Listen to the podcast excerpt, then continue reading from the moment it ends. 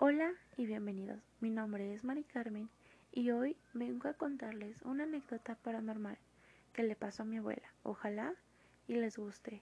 Ustedes juzguen si es verdad o es mentira.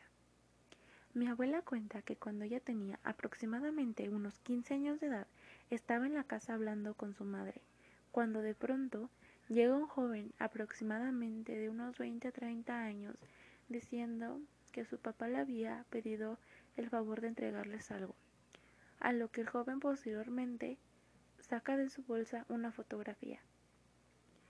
A lo que mi abuela y su madre, extrañadas, se vieron fijamente.